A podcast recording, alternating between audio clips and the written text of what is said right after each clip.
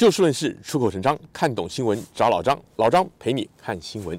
今天老张真的是要讲的，就是关于陪你看新闻这件事儿，倒没有要针对哪一个特定的消息来做分析。原因很简单，因为老张发现呢，第一，最近可以谈的新闻其实相当的多，例如说俄乌战争届满一周年啦，台湾的像是什么总统啊、立委选举、前哨战等等啊，乃至于现在又有什么。那个军演模拟的沙盘推演的结果，兵棋推演结果出来，日本也发布了消息啦，或者说两岸关系更进一步的，像什么台湾的有代表团密访，还有说美国的议会的人密访台湾等等等等，很多很多东西都可以讲。那相信很多的朋友呢，您也可以透过像是您常看的电视台，或者说是网络媒体，看到许许多多的新闻评论跟分析。老张今天要讲的呢，就是如何来看这些新闻评论跟分析。其实这个题目啊，老张很久很久以前就想讲了。早在新冠疫情之前，最早最早可能要追溯到像是香港那时候的反送中运动如火如荼的时候，老张就发现有这样一个情况，那就是很多关注时事的朋友呢，第一个。比较难分辨什么是新闻报道，什么是新闻评论。第二个呢，新闻评论要如何的看待，就搞不太清楚。关于新闻报道跟评论的差别呢，老张简单的来跟大家一言以蔽之呢，就是如果是有新闻记者，他不管是到现场采访，或者说是引述消息来源报道一个事实，这个就属于新闻报道。如果在报道或提到一些新闻事件之外，还有加上一些你可以感觉得到，就是这个报道者他本身的观点呢，那这个其实就已经掺杂有新闻评论的意味在了。很不幸的，近年来由于媒体的竞争压力非常的大。很多的媒体，不管是网络媒体、电视媒体还是报纸呢，他们为了要我们讲吸引眼球或者吸睛、吸引点击率、收视率，所以呢，他们的记者在撰稿的时候，在报道的口吻上，常常也会语不惊人死不休，加上一些其实就新闻纯粹的报道来讲，不该加上的一些价值判断。所以说，现在的新闻报道的品质低落，也是造成许多的阅听人没有办法搞清楚，它到底是纯粹的事件报道，还是掺杂有评论在当中。这是很重要的一个因素，就是媒体的恶性竞争。那今天老张要主要要讲的呢，相信全球都有很多华人朋友很喜欢、很热衷，包括老张在在戏谷君山湾区这里认识一些大陆来的朋友，也很喜欢看的，就是很多的。政治评论节目，或者我们讲很多的名嘴的那种节目，那这种节目在台湾特别多，海外也有。在中国大陆呢，可能因为这个政治体制不一样，所以名字来说可能比较少。就算有，可能对于很多观众来讲也失之沉闷。但老张特别提的是啊，有的时候呢，有一些评论节目，如果他的评论员呢，他引用很多的资料，很多的数据。或许你看起来会觉得有点闷，但是相对来讲反而比较可靠。当然啦，有一些政治环境上来讲，一些国家的政权可能因为比较中央集权，政府对于言论比较控管，所以呢，对于政策对于政府不利的声音比较不容易发出，那就是另外一件事了。那至于在台湾也好，海外也好，很多的名嘴的节目、政治评论的节目呢，老张今天要谈的就是。如何来看待这样的节目，包括您自己的心理建设在内。首先呢，如果您在看一个名嘴的节目，好比说在台湾来讲，台湾大家都知道嘛，最基本的政治节目分蓝绿，有没有？那有一些节目相对来讲比较中立一点的。那无论如何，您在看的时候，首先您就要放下您自己的立场跟成见，你要看一下这个节目的，不管是主持人也好，他邀请的来宾也好。他们的背景是什么？所以他们的背景有分两个层面。第一个就是他们的专业背景。举例来讲，如果在讲这个中美台之间的关系，乃至于军事紧张关系，那你就要看他邀请的来宾，他们有没有外交或者军事方面的背景。有一些比较有良心、比较负责任的评论节目，他们邀请的评论员呢，会根据这个当天他们要采访、要谈的这个主题不同，而有不同的专业。那我们也知道，有一些人的确是博学多闻、口若悬河，就是拿一个综艺节目，有一个综艺节目某知名主持人，他们开玩笑讲的这个，上到外太空，下到内子宫，什么都可以谈。当然，这样的人有没有？有。可是呢，您就要注意，如果这样的人在一个评论节目里，相对来讲，他不管是人数占多数，或者说是他发言的时间比较多的话，您就要注意这个节目，它是不是一个哗众取宠的节目，是不是要帮你导向一往一个特定的立场方面带的节目。这是其一，就是专业的背景，因为如果你是要讲，例如说军演。然后他请来的人没有一个有国防、有军事方面的专业，这个专业有可能他是什么战略研究所的，有可能他是退役的将领，诸如此类的。就是如果通通沾不到边的话，那您对于他们的分析可能就要打一点折扣了。那第二个呢，就是隐含在这些人的背后，他们可能有些背景，这个您可能就要做一些功课，因为在这个节目当中，他可能很简短的会介绍一下这个呃分析师啊、评论员他们的学学经历，但是有的东西看不出来，那有的是跟个人有关，有的是跟媒体的属性有关。好，那媒体的属性大家可能比较容易看，像台湾来讲，很多人就说什么。例如说你，你可能觉得对蓝营比较反感，你就说那个什么联合重工啊，就是联合报，或者说什么中天呐、那个不能看呐、啊。那那对于绿营比较反感的朋友，就说那个三明治，就是说三立、民视、自由时报。啊，那这些媒体呢，坦白讲呢，呃，联合重工我有点保留，因为。联合报系，我个人来讲，觉得说他们算是已经是尽可能比较中立，中间偏蓝一点，但他们很多东西，他们的查证都算还算有所本的。那有一些媒体呢，就偏蓝偏绿，好，那这个就很清楚，就不说了。那海外的华人媒体，你在网上看到的，YouTube 上看到的一些呢，那有的是自媒体。那您就要上网，真的去查一下那个主持人、主讲人，因为现在器材很发达嘛，你随便拿一个，甚至拿一个手机就可以拍。例如说，今天非常冷，老张在公园里面穿的这样子，就来就来做节目了。好，那就说你要查一下那个主持人他的背景是什么，这个评论员他的背景是什么。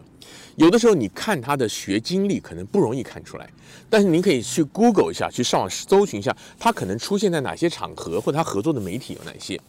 举一个最明显的例子来讲好了，很多海外华人喜欢看的一些政论节目呢，他们都是有法轮功背景的。法轮功背景呢，并不是说法轮功这个东西本身不好，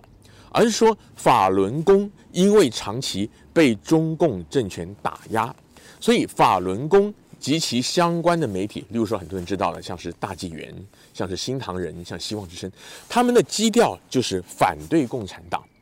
所以说，当这一类背景的人，他们在做跟两岸或者说跟美中美中台关系相关的新闻评论，跟中共有关的时候呢，他们很容易就会把自己的一些想法或者说自己的一些希望放在这个评论当中。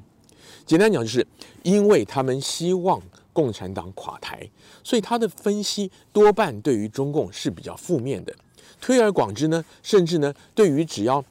跟中共对着干的一些政权或者是政治人物呢，他们是支持的。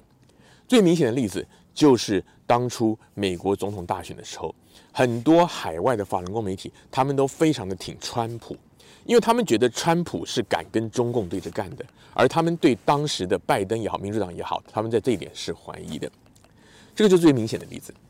另外，如果是两岸统独的话，很多有法轮功背景的一些政治评论员。其实我自己就认识这样的海外政治评论，有一些我也其实很钦佩，他们真的是学有专精呢，有那个大学教授级的人物。可是当他们有的时候讲到这个两岸的东西的时候呢，例如说他们觉得民进党是坚决反共，所以说他们在分析的时候就会比较偏向民进党。好，所以说我们在看的时候，如果您察觉到这个评论员也好，这个媒体啊背后的。它的背景可能有带有某一些的色彩的话，您可能就要稍微的留意一下他讲的东西，他引引述的资料来源等等，是不是真的那么可靠？那从这一点呢，也要带出来老张要讲的最重要的一件事情，就是当您在看。在听相关新闻评论的时候，一定要注意的就是说，这个新闻评论啊，它说到底它是评论，所以评论来讲，我举两个例子，例如说，我们今天看气象预报，好比说老张今天在录这个节目的时候，我们旧金山湾区呢，突然就是低温来临，然后呢，很多我们湾区的一些不太高的山上，居然都积了雪。那为什么要讲这个呢？因为呢，新闻评论员呢，政治评论家或者说所谓名嘴啦，其实某种程度来讲，很像什么气象预报员。我就我手上掌握的所有的测报的各种的资料，什么湿度啊、风速啊、风向啊、卫星的云图啊、大气的等等各种各样的资料，我来研判说这两天的温度的变化，会不会下雨，会不会出现暴风等等等等，乃至于有没有飓风啊等等这些东西呢？它是一个，它理论上它应该是要把自己的想法放在一边。纯粹的靠资料来做研判的，所以我们不太会看到一个气象预报员。例如说，再拿我们旧金山湾区做例子，我们加州干旱缺水好几年了，所以说，也许您在看气象报告的时候，也许那个预报员他会顺口带一句：“哎呀，这一次的这个这个什么大气河流，它可能会带来就是相当丰沛的雨量，也许可以减缓一下、舒缓一下我们湾区、我们旧金山、我们北加州的旱象。”哦，他这样讲是 OK 的。因为他的判断是基于气象的专业知识，而不是说因为我希望能够旱象解除，所以明明不会下雨，我就说会下雨。但是很不幸的，很多的新闻评论员犯了这样的毛病。另外一个例子呢，就是球评，好比说我们讲棒球或篮球，NBA 的篮球的球评，我在评论这两个球队他们的。对抗的时候，我会考虑到除了是球员本身的状态以外，其实你看专业球迷，他们还会考虑到，哎，这个球团换了老板，他的经营的方向，他们这一个球季他们的战绩目前如何？他有没有可能是会故意，就是已经已经没有希望打进季后赛了，我是不是就故意放水，然后呢，让我的排名靠后，这样子呢，我在来年的选秀抽签这些东西，我有优先权。或者说，是不是最近有一些球员因为在谈合约的关系，可能没有得到比较好的一些 offer，就是老板没有提出比较好的报价，影响到球员的心情，甚至有的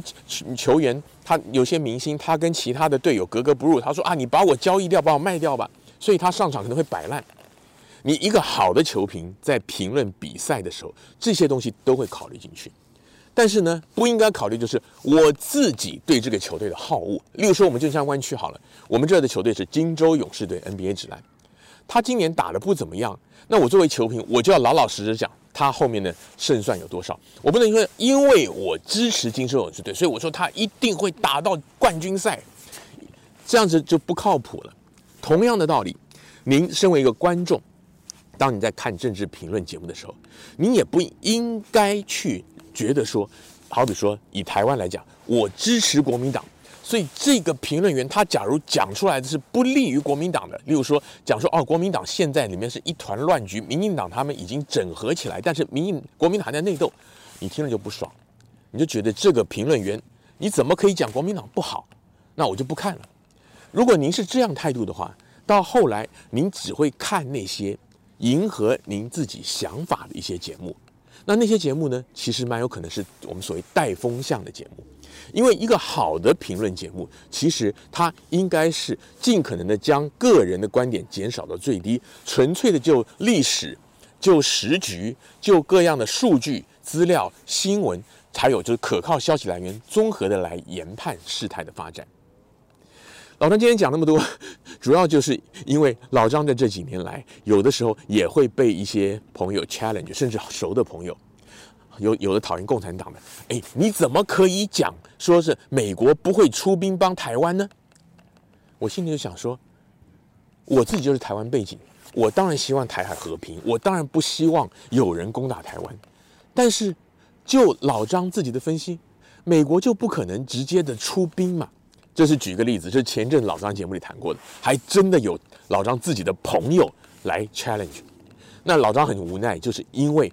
这一类的朋友，他就是没有把新闻评论跟新闻报道搞清楚，然后把自己的情绪跟期待掺杂到你所收看的节目或者所看的这个评论的文章当中。那长此以往呢，你会对一些可能分析出来不合您意，但是其实相对公正客观的评论，你会感到失望，然后就渐渐的朝向那种跟您可能站在同一国，但是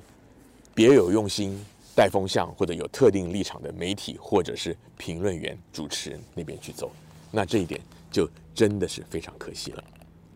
今天节目的时间又到了，欢迎您下次继续找就事论事、出口成章的老张陪您一起看新闻。